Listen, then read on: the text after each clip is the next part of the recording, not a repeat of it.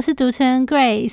近期我们有新计划要开跑了，如果你对盖洛普测验有了解了一阵子了，这个最新消息，希望让收听节目的你最先知道。优势思维这堂课，我们预计在九月中出现第二波的优惠，而且在前一百名购买的同学还可以抽一对一和我咨询。所以，不管你是在寻找方向，想要更了解自己的定位，或是想寻找自己适合什么，这堂课会非常适合你。感兴趣的你，赶快到节目资讯栏填写表单哦，我们会把第一手消息送到你手上。那我们就赶快开始今天的节目喽。我觉得我算是蛮了解自己的，只是我比较不知道怎么应用，就像是学习。我自己知道我很喜欢学东西，但是我不知道它可以在我遇到一些困难的时候变成我的工具。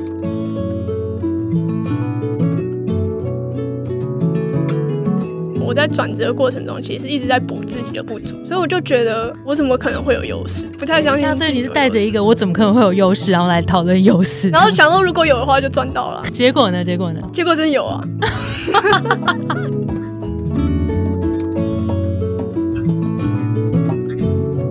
好，我是 Grace，欢迎收听。最近工作还好吗？最近工作还好吗？是我们很常和朋友聊天的开场白。但除了好与不好以外，很多说不出口的。没有被了解的，不知道和谁说的，希望都能在这里聊给你听。节目每次会邀请一位在职场上努力发光发热来宾，来和我们聊聊最近的工作与生活。今天我们很特别邀请到，也是我们的一个一对一咨询的学员 June 来跟我们分享怎么样找到自己喜欢的事情。我们欢迎 June。嗨，大家好，我是 June。这次其实会邀请到 June 来聊，是我记得我们第一次聊天的时候，好像是去年了。然后我们是聊盖洛普的一对资讯。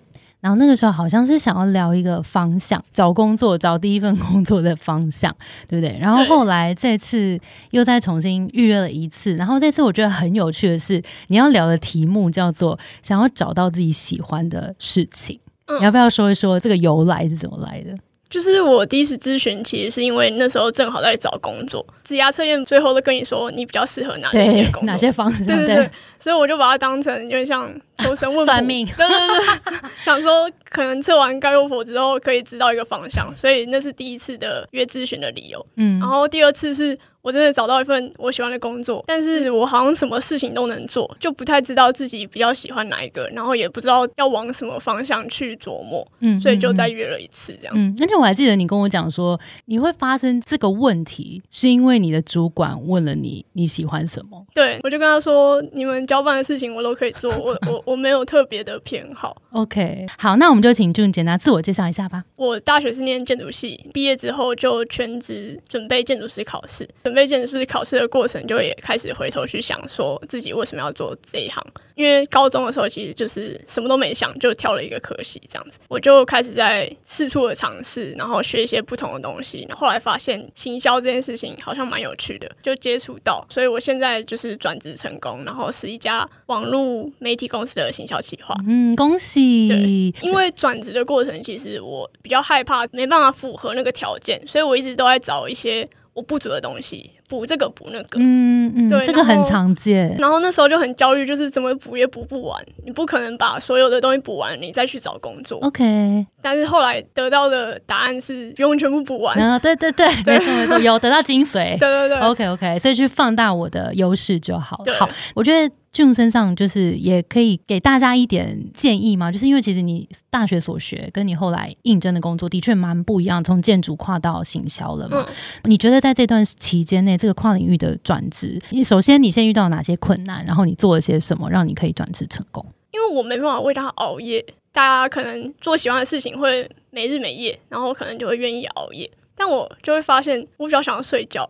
等一下，比如说我可能学校的成绩就是六十分，我不愿意为了。让它变成七十或八十分，去多花那些时间。那你有任何其他的事情愿意让你熬夜吗？我那时候是没有找到，因为我根本没有时间去接触不同领域的东西。然后我就觉得应该会有机会有那样的东西出现，所以我就自学很多东西。比如说我去自学架设网站，嗯，然后自学做简报，哇，然后办读书会，嗯。但是我给自己的一个目标是，这些东西都要有一个成果。嗯不然你时间花下去，然后最后什么都没学到就算了，嗯还没有一个成果，就好像时间就这样过去。浪费了对对对，，然后后来接触到社群行销，所以我就创了一个 IG 账号去做这件事情，就希望哦学到的东西可以应用在一个地方，然后最后一个呈现这样子。后来就是我的 IG 这个账号，其实从二零二零年三月就一直经营到现在。嗯它不会很明显的告诉你说你每天都可以熬夜做这件事情，但是你持续去做，然后又不觉得讨厌，我觉得就是一个哦，比较好的相较之下。对对对对对，，OK，就是我觉得那个东西不会是突然就是灵光乍现，就是这就是你的天赋 这种东西，应该不会有这种状况出现。对 OK，但是慢慢的你会发现，从里面好像有得到一点成就感，而且相比过去在做可能建筑相关的事情，你愿意为它付出更多的时间。对，就是其实是试了很多之后才有那个比较，对，然后哦，对你还有什么加速网站吗？还有对等等其他然后比完之后才会知道。OK，后来你的发现那个喜欢的东西是什么？我觉得我喜欢内容的组织，因为我的 IG 上的内容是把很书的内容或者心得分享出来，可是那中间会经过一层转化。嗯。而且我有一个原则，就是我不会复制贴上书里面的内容，嗯嗯。因为我觉得那是对作者的一种不尊重吧，嗯。会强迫自己去做做这个转化。嗯。然后久了之后，就会发现自己有这个能力，嗯嗯嗯，对。然后你的转化的方式也会跟别人有不一样的解法，或者是有自己的风格。这件事情我还蛮乐在其中的。而且这件事情是不是跟你盖洛普的思维很有关系啊？对，就是第二次咨询的时候，其实好像有聊到这个，就是分析思维这些东西，好像比较像是理科的头脑。然后我那时候也觉得有点怕怕的，就是会不会自己选了一个喜欢的产业，但是没有善用自己的优势。嗯，然后现在都在做一些内容啊、文字，是写作文这种东嗯，西，很很文科的对，东西，很文科的东嗯。西。但是后来发现好像是同一个概念，对，只是呈现的结果不一样，因为都是跟脉络相关的嘛，都会变成有扣合到我的优势上。嗯嗯，嗯。对。我觉得这种提到一个很棒的概念，就是盖洛普的测验，它不像其他测验会给你一个归类，说好像你就适合去当会计，而就适合去当可能行销公关什么的，反而是譬如说像思维分析这样的天赋，其实在俊身上，他如果用在呃内容行销上面的话，他其实是很。善于去拆解，可能原作者他有这样子的想法，嗯那我怎么样让这个想法让不同的群众更容易去吸收，甚至是我组合不同的观点，可不可以给大家一些哇更新的东西？就经过这个重整跟组织。然后可能就是你也有成就感，然后观众也看哇，看到一个新的东西嗯，我自己也蛮惊讶有这个结论的。哦，很赞。那那时候得到这个结果，你的感觉是什么？在没有意识到这件事情之前，我都觉得我是从零开始，就是因为我是一个在学期间国文非常烂的人，哦，对我是不太会写作好文的人妙哦！然后就你现在在做内容，好励志的故事哦。所以我就会觉得我根本就是从零开始，嗯就是开始工作才开始知道文字怎么写那种感觉。哦，后来得到这个结论之后，就会发现其实我有在运用，只是我可能没有意识到，所以用的没有那么深刻。哇，很棒很棒。好，那我们就聊进到现在这份工作了嘛。嗯然后现在这份工作其实就是行销企划，然后也做蛮多跟内容规划有关的事情，所以就真的是刚刚你找到这个喜欢的东西的放大了，然后接下来就要做这个的专业了。最近的这一次的咨询，你就带着这个问题说：“哎，那我想要找到我喜欢的 的东西。”这个你还记得你在我们咨询的过程当中有没有一些什么重要的发现吗？我记得我问的方式很好笑，我就说，我觉得我都可以做，没有什么喜欢不喜欢，反正只要交给我，我也学得很快，我一定可以想办法完成。我工作内容是广告的文案啊，或者是社群的企划，嗯比较深度的内容可能就是影片的脚本。嗯嗯嗯然后这两个东西对我来说，其实内容的深度是不一样的。嗯，但是我就觉得，既然是主管交给我的，我好像都可以做这样。嗯嗯嗯可是我后来就是咨询的过程，才发现其实自己有一些偏好，我希望可以花更多的时间在组织深度的内容。回忆一下，因为我记得那时候我们在聊的时候，会有这种就是啊，好像交给我我都可以做，很像来自于你的责任的这个天赋。因为我们有聊到这这件事情，就是有责任天赋的人，有时候就是因为我的成就感其实也来自于好好的完成了你交付我的任务，满足你的期待，我就觉得很开心。对于可能责任天赋很强的人，比较难去觉察。察说，好，我真的很爱什么东西，然后又再往下探讨之后，其实会发现，因为刚刚有讲到你的思维跟分析的天赋是很前面的嘛，嗯所以我们就要聊到说，其实，在做这些深度的挖掘、分析跟重组这些内容的时候，其实你是更有成就感的。所以对比起做可能广编这种呃来的东西，已经还蛮完整的了。然后我可能把这个东西就是啊图像化，嗯，或者是把它简约化，就是它比较没有那个那么多重组的过程，会比较没有成就感。对，所以就慢慢找到这个线索，就哦，原来对我去做一个更深度的内容，比起做广编好像更喜欢。对那所以后来我们还是有找到这个，就是还是有一点小小偏好嘛。那你要对，跟我 update 一下后来怎么样吗？聊完之后有想说要怎么去精进这一块嘛？嗯我的方式那时候也有聊说，我可能比较年轻，就是不太能换位思考，说不同年龄层的人啊，对对对对对，要去怎么、理解这个内容。哦对，因为哎，刚刚好像没有提到，因为你的内容是做跟投资相关的，对，嗯就是投资理财的不同的族群会有不同在意的点，但是我可能比较不不会换位思考。那时候有跟 Grace 一起找出一个方法，就是看那种写给不同年龄层的投资理财书籍，嗯然后去里面抓一些可能是他的说法。或者是它的关键字，嗯然后试着看可不可以收集起来，然后再应用到我之后要写脚本这嗯件事情上。嗯嗯，所以它有点像是用学习的这个天赋来帮自己做一个 action plan，就对是 我怎么样透过书去学习到不同年龄层他会怎么看待不同的观点，跟他到底在读什么书。对那这五个里面，你还记得你那个时候你有学习、责任、分析、审慎跟思维吗？嗯，你还记得你最喜欢哪一个吗？我其实最喜欢学习，就像在交朋友的过程，我其实都会把学习放在很前面的顺位，但我自己没有发现。然后知道之后，就发现可以更理解自己为什么做出一些旁边的人都觉得很奇怪的你连。挑朋友都是吗？没错，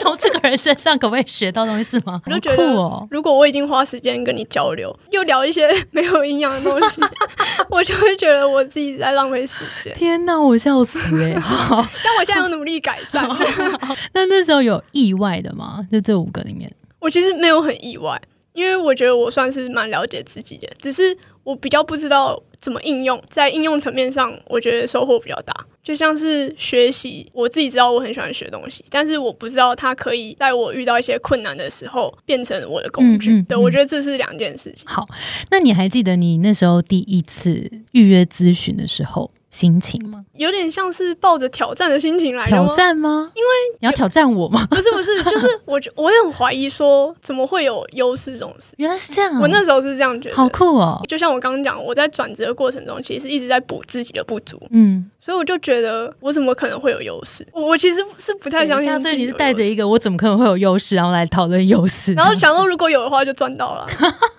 结果呢？结果呢？结果真有啊！那当下感觉是应该说我不是很有自信的人，所以哦，虽然别人可能会觉得我什么事情做得很好，但是我会觉得那是我花很多时间啊，嗯然后也有很多比我更好的人，所以我不会觉得那是我的优势。那你知道了这五个或十个天赋之后，这个想法有慢慢改变吗？我觉得是整个反转。我后来就是测完之后就都叫大家来测的，就变推手了。就我那时候其实是有买完整的报告的，所以后来也有跟 Grace 聊到后面那几个倒数的优势，嗯虽然它也是叫优势啦，但就是倒数的。嗯，那次是我第一次咨询印象最深刻的一段，哦，对，因为我那时候就会觉得好像蛮准的，这些都是我知道我的劣势，包含就是我可能没办法跟很多群人一起就是嗨啊，这样就是人来疯这种，这种我可能办不到。我那时候是觉得要改进，就是如果有很多朋友揪，你就尽量去看看练习跟很多陌生人相处。结果 Grace 你就说后面那个不用努力没关系，让别人来补就好。哦，对，然后我觉得不用努力这件事情，可能大家都会说不要去补你的不足。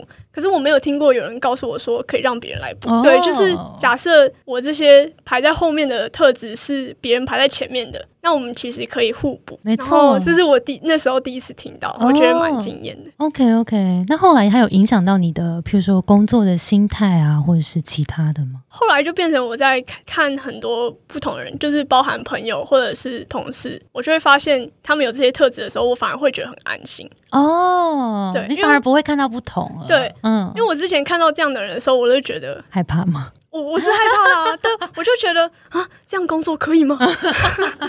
也怕说没办法融入他们，毕竟本来的特质就不相同。结果后来就真的翻转了耶，后来就觉得，就像呃，我的主管是外向的人格，嗯然后就也比较偏那个类型影响。类型的对，我现在就觉得很安心，就是我做让他去，对对对，我做我擅长的，然后你们也做你们擅长的东西。哦，很赞呢。所以真的也是一方面自己自信也会越来越扎实，对然后在看待跟自己不一样的人的时候，也会更拥抱他们，然后会觉得说，哇，我们一起合作太好了，这样。对啊，哦，好棒哦，好正向乐观哦，而且你都有听进去，哎，有有，我很认真。棒哦！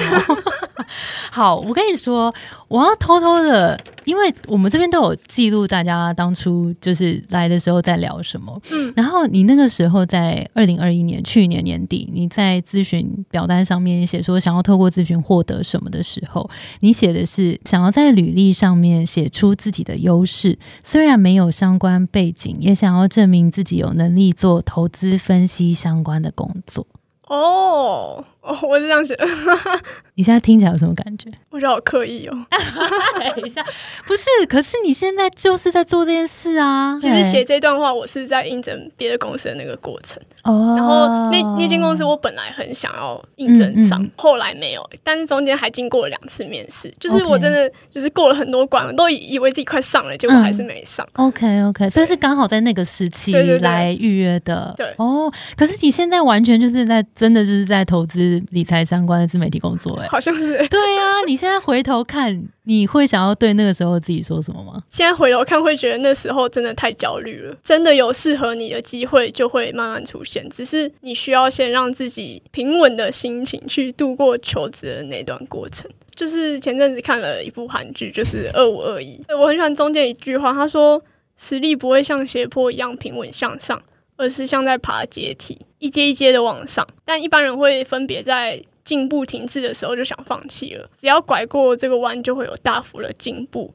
但他们不知道，因为他们以为自己会永远停留在这里。虽然我转折过程就是加上考试的时间，可能有两年半，在履历上我自己觉得会是空白的一段时间，但是可能因为我怕自己停下来吧，就是中间做了很多的尝试，所以才有办法累积到现在的能力，然后应征上现在适合我的位置。嗯嗯，嗯对，好，我觉得那段很赞的，因为的确有时候我们就是会焦虑于一个停滞期的时候，尤其是很想追求进步的人，越会有这种焦虑感，就是一旦觉得自己停下来就不行不行，全部其他人都要超过我了，我怎么还停在这里？可是其实大家没有真的。躺在那里不做任何事，其实我们是在默默的累积某些事情跟经验，然后可能在下一个重要的机会来到，我们准备好的时候，我们就垂直向上了。对。对吗？是这个，大概是这个感觉。而且因为我觉得可能比较没经验，又比较年轻，很多成果本来就不可能一下子就呈现，只是可能现在多很多人都很急，对啊，可能现在在很多东西都可以速成，所以就变成大家也越来越没有那个耐心，嗯嗯，嗯。然后搞得更多人会有这个焦虑。嗯，谢谢你的分享。两次的咨询，你觉得有没有分别给你比较大的启发或者是收获？第一个是让自己心情变得比较不焦虑嘛，然后第二个是发现。原来我这些天赋就够用，我觉得整合在一起，可能就是说，因为刚刚讲我比较没有自信，我会觉得本来什么都不擅长，但是我现在就会觉得不用逼自己变得完全没有弱点，嗯虽然优势的特质可能就是前面五个很强，然后后面就是可能一般般这样子。如果学会善用他们在你的日常或工作上，其实也就够了。那你觉得有什么样的人会适合做这个测验，或者是来上课，或者来做一对一吗？我有分享在自己的 FB 上，所以很多朋友来就会来问我说哦自己适不适合。但我后来发现，任何人都蛮适合。就是如果你是想换工作，你就可以知道自己比较在意工作上的哪些条件。嗯，可能你的发现是什么？我自己的话就是。我只要做的事情很好玩，然后只要嗯学习，对对，就是只要学 可以学到东西，然后主管是我很愿意追随的主管就好了。嗯嗯，然后薪水我自己是比较没有那么在意这样。嗯嗯嗯还有另外一种人是可能想转职，就像我的话，就是不论是找工作的方向，或者是职务内容都还蛮适合的。然后还有一种是现在工作好好的，但是想要有新的突破，就是我第二次来聊咨询的那个理由。对对对，那也会蛮适合。所以这样加起来，不是就全部人就是想转职跟想更好的人。对，总体来 说大概是这样。哦，好，OK OK，我觉得也跟我们的洞察蛮像的。嗯，对，就是蛮蛮大众，就是这两种人。因为我觉得第二种人比较有趣，我们最近也越来越多碰到这样，就会想说，我现在的工作其实真的 OK，我也没有要转职。但是像我刚刚来之前，就也在做，刚好做另一个一对，他也是这样子，因为想要知道说，那我怎么样在我的工作上面能够发挥更大的影响力？因为他觉得现在就是这样子，可是我到底怎么让大家都更重视我现在重视的事情，然后让我可以说话稍微比较大声一点点，然后影响多一点人，这样。所以我们今天也是在聊说，那有时候就会比如说要回来讨论你的定位啊，然后你的工作目标啊这些这样然后我那时候甚至就是我聊完第一次的时候，甚至就觉得好像可以定期回来聊天，当那个咨询师。为什么？为什么？你的想法是什么？因为我觉得这些东西不是你会一直记得的。虽然我是都有记下来，可是你没有回头再看这些东西的时候，你就会忘记自己还有拥有这些东西。嗯，对，嗯。你知道我们有一个线上课程吗？哦，我知道，可以参考一下。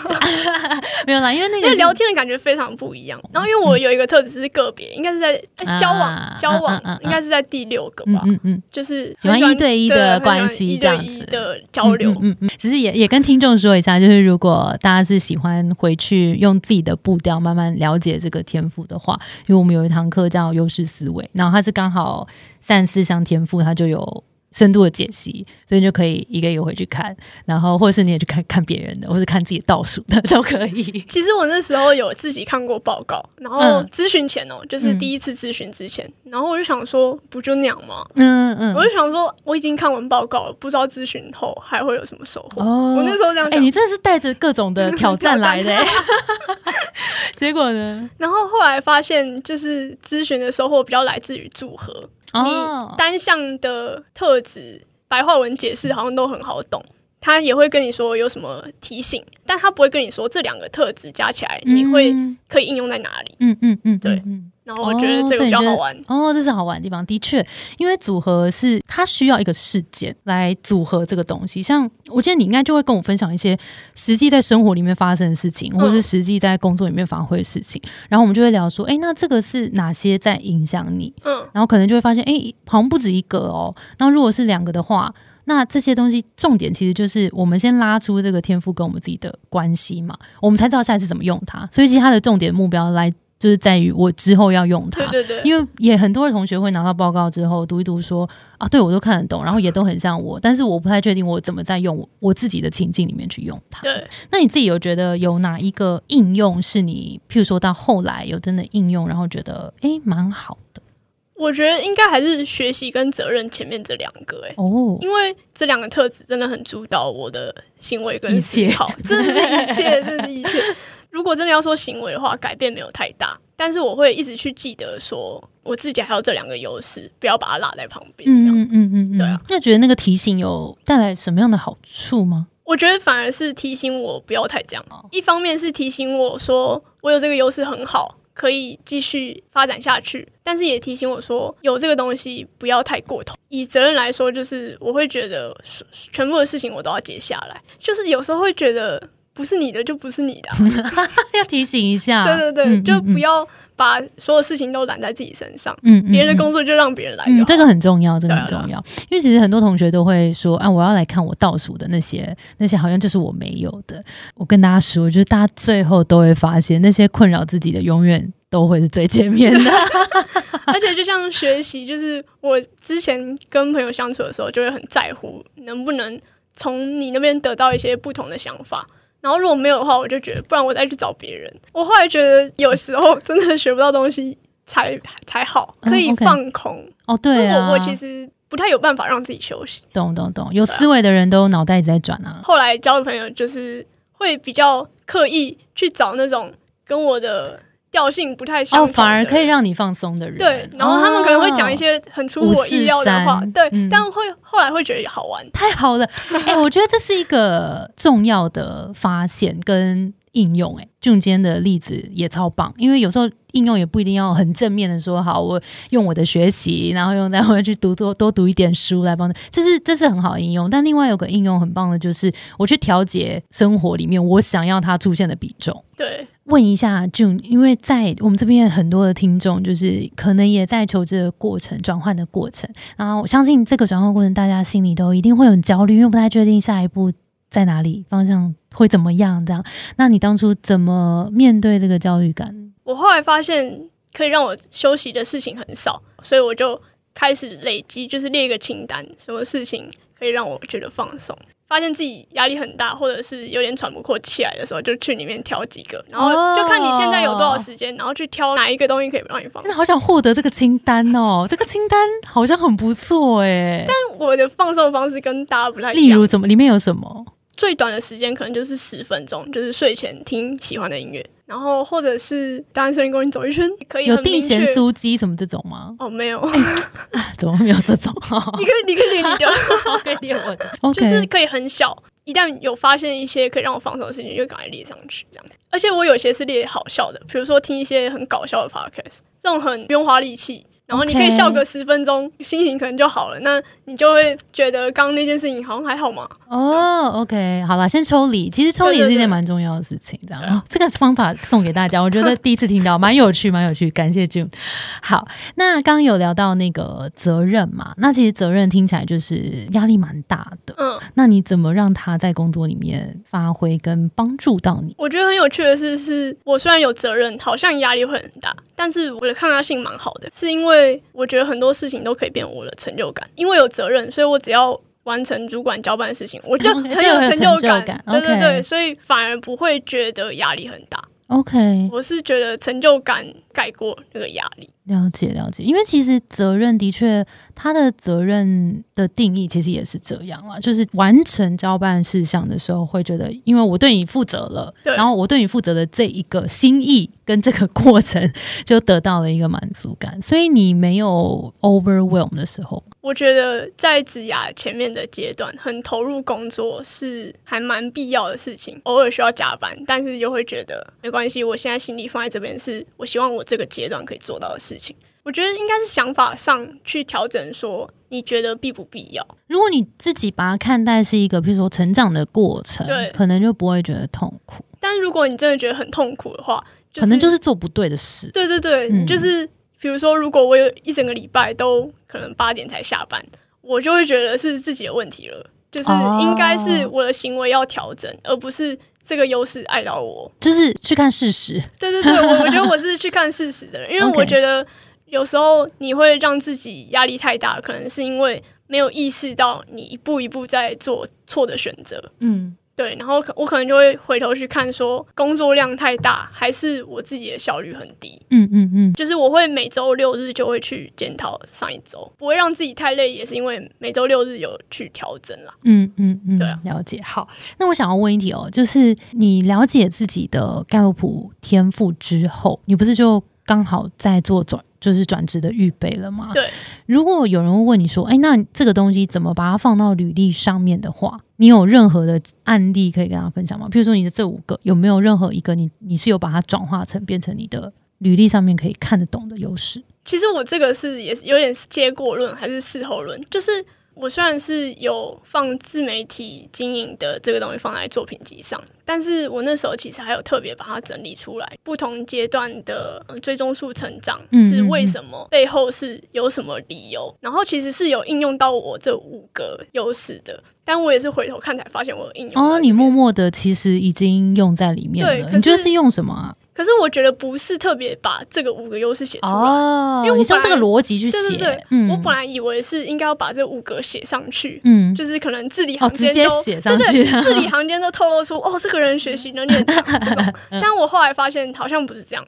是透过你的作品集去展现特质。你可以举个例子吗？譬如说，他是跟你的思维吗？我就是跟分析比较像哦。对，因为如果追踪数就是这个曲线，然后你没有再往下分析的话，其实你也不会知道为什么。所以从这个作品集的呈现，就可以让面试官知道你是一个会去探究原因，然后去让他成长。找到成长方式的人，或者是也会一直学新的东西，然后去改善。嗯嗯嗯啊，有优化思维的人这样哦，很棒很棒。你要跟大家说一下你的自媒体在做什么跟叫什么吗？我经营了一个自媒体的账号在 IG 上，然后叫做 June Learning，然后都会分享一些职场相关的书籍，还有阅读心得，还有一些我工作上学到的东西，嗯。大概是这样。好，所以大家如果跟 June 一样喜欢学习，然后也想要知道各种职场新知的话，欢迎去 follow 一下。谢谢好的。那最后，我想要请 June 跟大家分享一下，因为我们今天主题在聊找到自己喜欢的事情嘛。嗯，那我们来总结一下说如果今天大家也还在找那个自己喜欢的事情，有没有什么建议可以给大家？找喜欢的事情应该是一辈子的事，就是他可能不是职涯初期马上会找到，或者是你觉得你有努力你就会找到的东西，有可能也有可能一辈子都找不到。但是，嗯，不管有没有找到喜欢的事情，让自己快乐的生活，好像才是最重要的事。因为我觉得，虽然我也花了很多的时间，可是我每天都很努力的让自己在一个比较快乐的状态。与其说一定要去找到一个喜欢的事情，不如去找到一个你愿意每天享受的那种生活状态。对你来说是什么？我自己觉得有一份我愿意投入的工作，还有我愿意花时间相处的家庭，这两个对我来说蛮重要的。那那个喜欢的元素呢？那个喜欢的元素就是我不会觉得时间过得很慢。我之前可能在建筑系的时候就会觉得啊，这什么时候要结束？哦，所以那个不喜欢的感觉其实蛮明显。然后我觉得喜欢的东西可能很很小，就是我觉得它真的不会是